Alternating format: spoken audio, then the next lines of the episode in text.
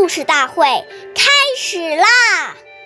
每晚十点，关注《中华少儿故事大会》，一起成为更好的讲述人。人问谁？对以明。吾与我不分明。岁月已流失，故事永流传。大家好，我是中华少儿故事大会讲述人王嘉宾。我今天给大家讲的故事是《三顾茅庐》第三十九集。三国时，刘备为了让足智多谋的诸葛亮出山辅助。便带着关羽和张飞前去拜访。第一次拜访，诸葛亮外出了；第二次拜访，诸葛亮访友去了；第三次拜访，张飞很不高兴地说：“大哥，别去了，让我用绳子把他绑起来。”刘备责备张飞无礼。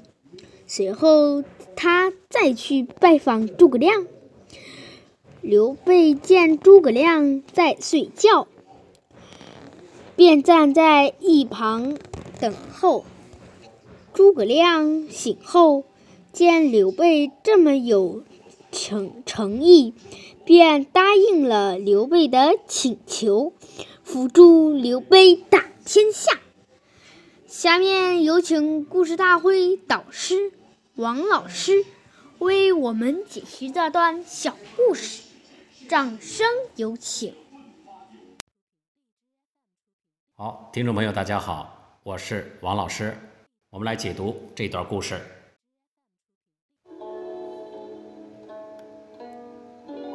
我们说，现代的家庭啊都有门铃，我们摁了门铃，对方一定会问你是谁？如果只回答是我。这种回答等于没说。这个时候，我们应该报出自己的姓名，并说明来意。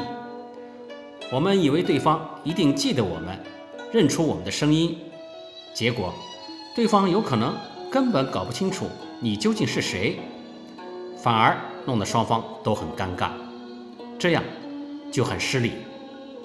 另外，我们摁门铃时不要拼命的一直摁，摁了以后。